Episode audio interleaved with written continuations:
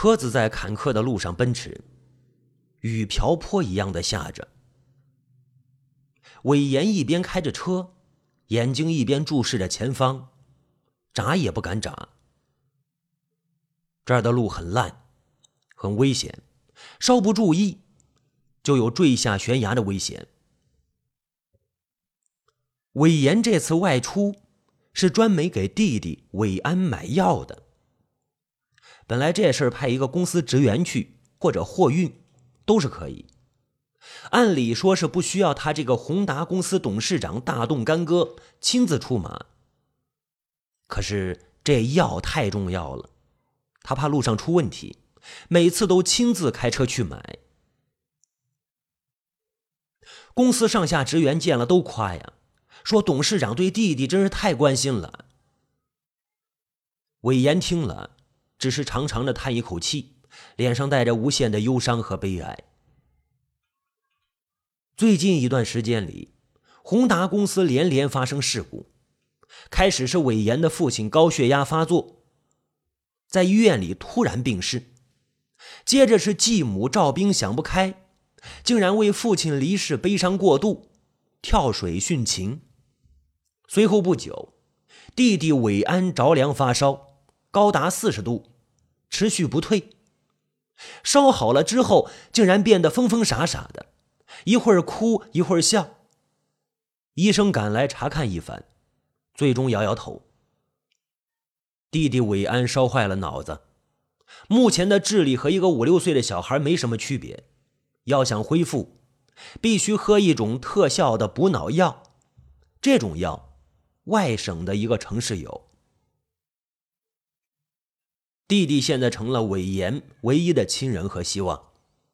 他不能再失去自己的弟弟，因此买这种药成了韦岩工作之余最重要的一件事。每次药物喝完，无论多忙，韦岩都会扔下手头工作，亲自开车奔驰几百里去给弟弟购置药物，风雨无阻。现在，他的车子就在从外省回家的路上，车子在大雨里。如一只甲壳虫一样颠簸着，艰难而缓慢的前行。韦岩的心里时时漾起一种不祥的预感，他隐隐觉得今天可能要出事，还可能是大事。久经江湖的韦岩，每次在大事来临时，都会产生这样的强烈的预感。当然。这种预感不是空穴来风，不是随意猜测，而是有事实根据的。今天在那边买完药，他刚打开车门准备上车，发现自己出来时候放在车门旁的一本杂志落在了车座下面。这个小小的细节，让他马上断定。有人在他离开之后，曾经偷偷的弄开过车门，进过车里边。因为他离开的时候，把所有的车窗玻璃都摇上了，车门已经锁死。他仔细检查起来，车内东西一点也没少，放在车座位上的皮包里的钱也一分钱没动。魏延的额头出汗了。浑身的血液都凝固起来，更加感觉到危险逼近。那个人费尽心思打开车门，不要钱，不拿东西，究竟想要什么？要人命！他的脑子里闪过这三个字，如雷雨来临之前的闪电一样。他的脸色一片惨白。韦岩俯下身子，又一次细细检查过自己的车子，仍然没有发现一点异样。他摇摇头：“怎么可能没有异样呢？那个人想办法弄开自己的车子，进入里面，不会不做什么，只是自己没有发现罢了。”他想了想，下了车子，微笑着回过头。假装很关心的对和自己一块来的王才说道：“来，换辆车开，听说你那辆车经常熄火，我开来试一试，不会是笑话吧？王才是公司的一个副经理，这次一块来是准备考察公司的一个新项目。哦，听了他的话，王才很高兴的答应了。俩人换过车，魏延擦了一把汗，笑着挥了一下手，让王才开着车先走，自己随后跟上。上路后不久，大雨就下了起来，闪电也是没完没了，一道道的划破天空。此时，望着王才开着车在大雨中缓慢前行，魏延心中暗想：但愿自己的担心是多余的，但愿这次能平安到家，毫发无损。王才的车跑得十分小心。已经逐渐到了一段下坡路，这段路坡度很陡，几乎成了六十度，十分泥泞。路的侧面是万丈悬崖，稍不注意，车子就会一头摔下去，万劫不复。开始，王才开着车走的还算正常，可是突然之间，车子吼叫着加快速度，奔马一般的直冲下去。啊！魏延见了。吓得睁大了眼睛，猛地停住车子，摇下挡风玻璃，伸出头，大声的吼着：“踩住刹车！踩住刹车！”他的声音十分嘶哑，充满了惊骇。可是王才似乎没有听见一样，他的车仍然像一头无法阻止的蛮牛，直冲下去，毫不迟疑。远远的传来王才变了声的惨叫：“救命啊！救命！”啊叫声没完。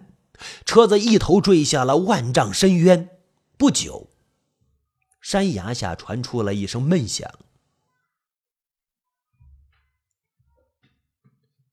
魏延跳下车子，跌跌撞撞的跑过去，站在出事地点向下望去，下面是无底的悬崖，黑漆漆的，什么都看不见。他感觉到头晕目眩。王才过去是司机出身，开车技术高超，在公司几乎无人可比。无论什么样的车，在他手里都如玩物一样。这一次，车冲下陡坡的时候，他不可能没有踩刹车。可是车仍然停不住，直冲下深渊，说明了什么？只能是刹车失灵。伟岩的那辆车是才买来不久的一辆新车，刹车一直很灵，特别管用。自己开着从来没出事，这次刹车失灵，只能是人为的。他想到了自己先前的怀疑，一定是那个打开车门的人干的，刹车失灵。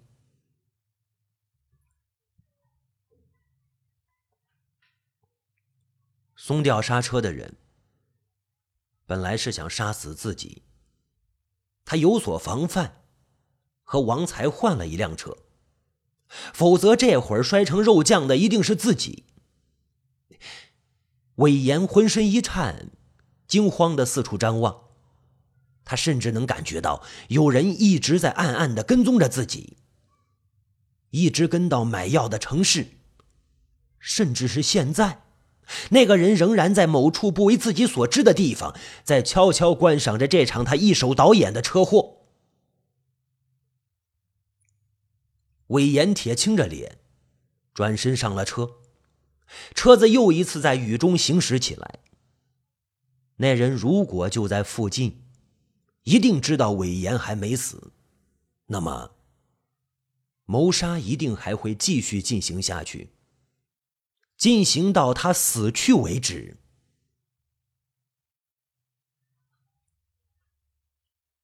这一次，刚来到那所外省的城市，魏延就隐隐感觉到被人跟踪了，因为他隐隐约约的瞥见一个人影鬼鬼祟祟的在视线里晃动了一下，就消失了。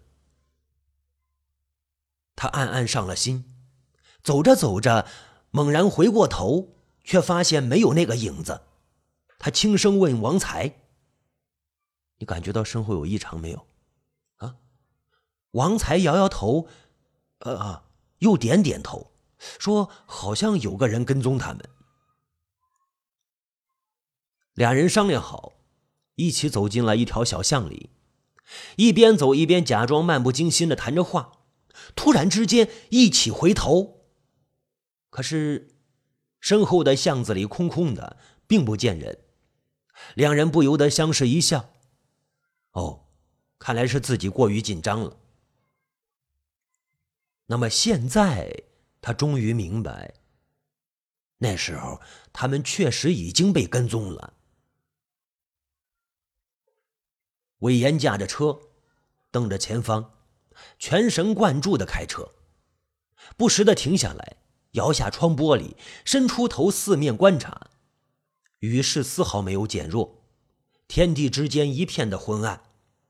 他的脑袋里无来由的闪出来一句话。月黑风高夜，杀人放火天。现在虽然不是夜晚，可是四周里一片混沌，这儿更是杀人的最好地点。死一个人，就如死一只鸡。魏延又一次打开手机，想向外界呼救。可是手机显示没有信号，他愤怒的骂了一句，又叹了一口气。看来，现在只有听天由命了。当车开到一片稍微平坦的地方时，魏延终于长长的吁了一口气。路边的山虽然仍然陡峭直立，犹如斧削，可是外边已经没有了悬崖。看来是他多虑了。谋杀的人没有跟踪过来，大概认为他已经摔死，所以早就撤了吧。魏延心头舒展，脸上露出了一丝笑。天边的云散开了一点，稍微亮了一些，这是又一场大雨将要降临的前兆。魏延想，待在这场大雨降临之前，走出这段路。走上高速公路，不知道为什么，他伸头望了一下车窗外，笑容一下子凝固了。他睁大眼睛，猛地一脚踩在油门上，车子狂吼了一声，如一个醉汉一样摇晃着直冲过去，疯了一般一头撞在山崖上，哐啷的一声，挡风玻璃全部震碎，车子终于停了下来。在车子刚刚离开的地方。一个磨盘大的石头黑压压的飞下来，带着风声，咚的一声落在地上，地皮都颤动了一下，甚至他坐在车里也能感觉到车子的震动。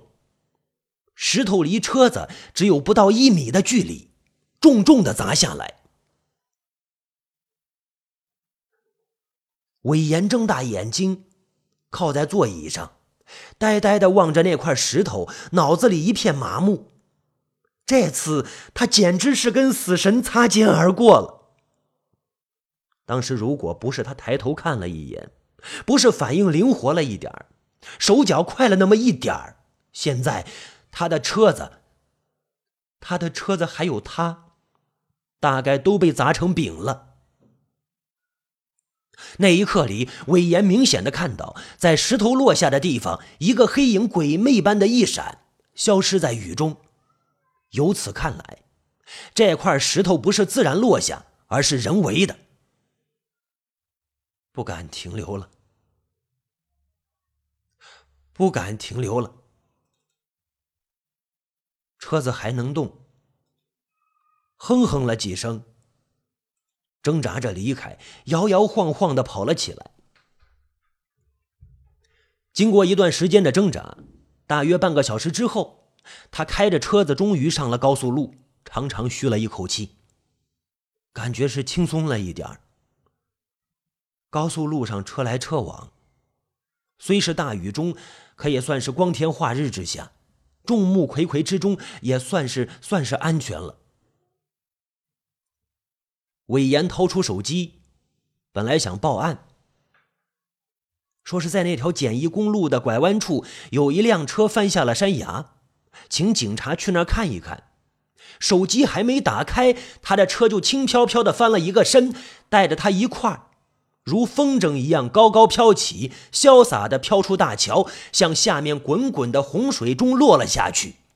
在落水的刹那之间，他隐约看到一辆货车疾驰而过，消失在雨中。也是在同一时间里，他的脚闪电一样的踹向车门。车门哗的开了，两个黑点同一时间落入水中，激起高高的浪花。一个是他，一个是那辆可怜的、饱经沧桑的车。韦岩擅长游泳，他高超的游泳技能救了他。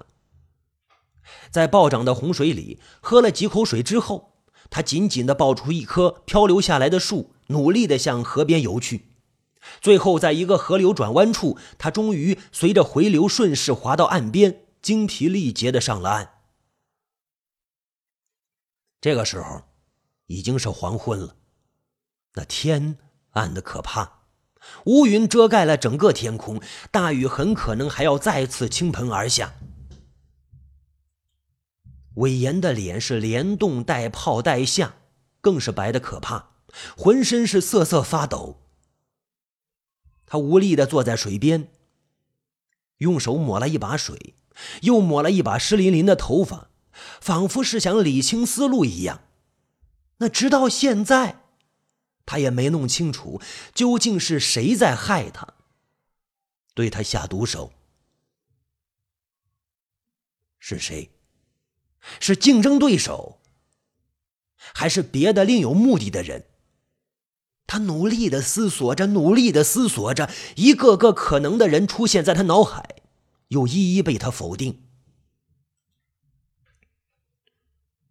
大雨又瓢泼而下，空中一个闪电接一个闪电划过，黑沉沉的底色中泛出了幽幽的蓝，如魔鬼的影子。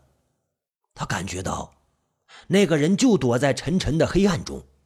悄悄地观察着自己，嘴角浮现出了一丝恶狠狠的笑。那个人把他出行的路线都掌握在手里，精心地组织了一场场的谋杀。那个人连连出手，看样子迫不及待，想尽快置他于死地。不能再给那个人留下机会，得赶紧回去拿出对策，不然的话。将死无葬身之地，甚至是死了，还不知道被谁害死的。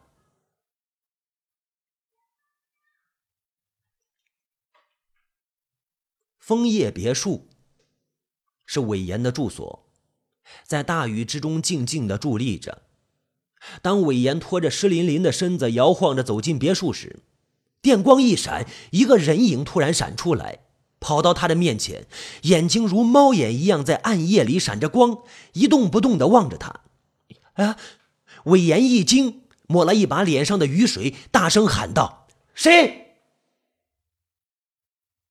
张杰走了，不要我了。那个黑影不回答他的问话，站在那儿十分委屈的说着。魏延松了一口气。他已经成了惊弓之鸟，稍微有点风吹草动都会让他胆战心惊。此刻，他面前站着的不是别人，正是自己的弟弟韦安。韦安，他鼻子一酸，扑过去抱住韦安，喃喃的说道：“哥，险些回不来了，险些就看不见你了。”一边说，泪水一边落了下来。弟弟韦安好像没有感觉到一样，直直的站在那儿，仍然重复着那句话：“张杰走了，不要我了。”张杰，张杰呢？韦岩这才想起来，张杰呢？弟弟出来好半天了，又是这么大的雨，他为什么不管管？张杰是他新晋聘用的一个女秘书，他聘用她不为别的啊，完全是为了弟弟。他希望张杰能够照顾好自己的弟弟，不要让弟弟出现任何意外事故。张杰很愉快的接受了他的任务。还别说，伟安见了张杰，高兴的嘻嘻的笑。几天之后，弟弟伟安就和张杰熟悉了，而且特别听张杰的话。张杰让他喝药，伟安就大口的喝药。过去他可是从来不喝的。张杰让他睡觉，说如果不睡呢，就不高兴哦。嗯，伟安一听，马上躺在床上，闭上眼睛，假装打起鼾来。我睡觉了。伟言看见了，就由衷的感谢，谢谢你，张杰。张杰温柔的一笑，疑惑不解的说道：“怪了，他怎么谁的话也不听，就听我的呀？”伟言低下头，沉默了许久，才红着眼圈告诉张杰：“原来，张杰长得有些像自己的继母赵冰，大概是因为这样吧。”韦安潜意识里产生了一种亲切感和熟悉感，就有了一种依赖。张杰听了也红了眼圈，长叹一声：“二十一岁了，智力竟然像一个孩子一样，真是可怜。”也大概是因为同情，以后张杰对韦安照顾的更加无微不至。可是，今晚却是个特例。这么大的雨，他怎么能放任韦安在雨里面跑呢？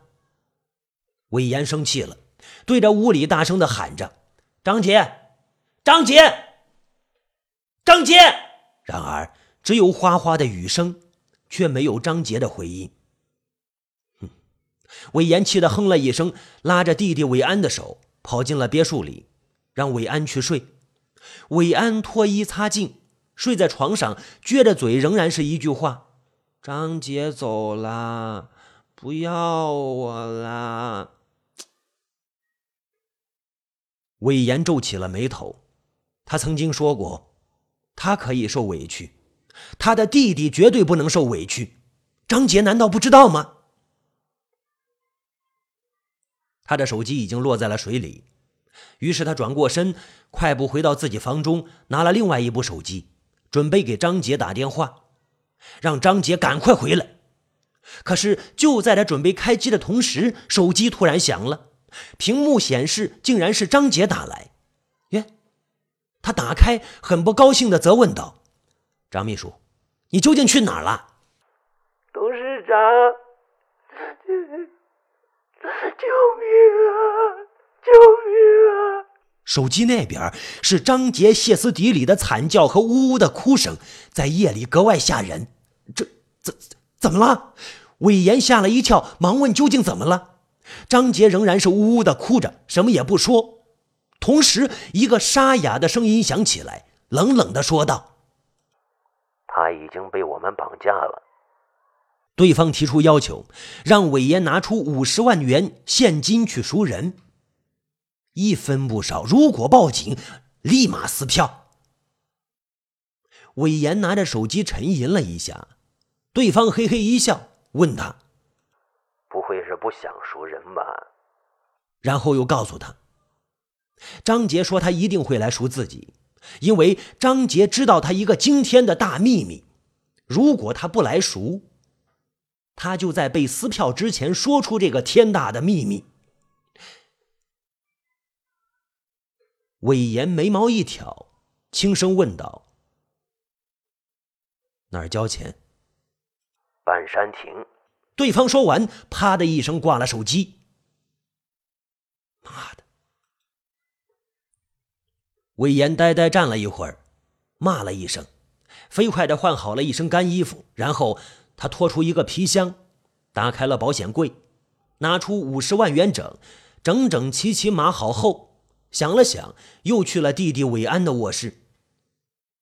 弟弟韦安已经喝了药睡了，可嘴里仍然像个小孩一样念叨着：“张杰走了，不要我了。”韦岩轻轻的扶了一下韦安的头，轻声的说道：“好好睡，听话啊！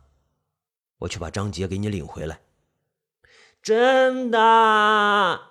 弟弟伟安听了，跳起来，流着长长的口水，呵呵呵呵的笑了。真的。哥哥伟言点点头，很认真的说着：“拉哥。”伟安顽皮的伸出手指，对着伟言。伟言笑了笑，也伸出了一根小手指，和他轻轻勾了一下。不过，你要听话，好好睡觉，别到处乱跑。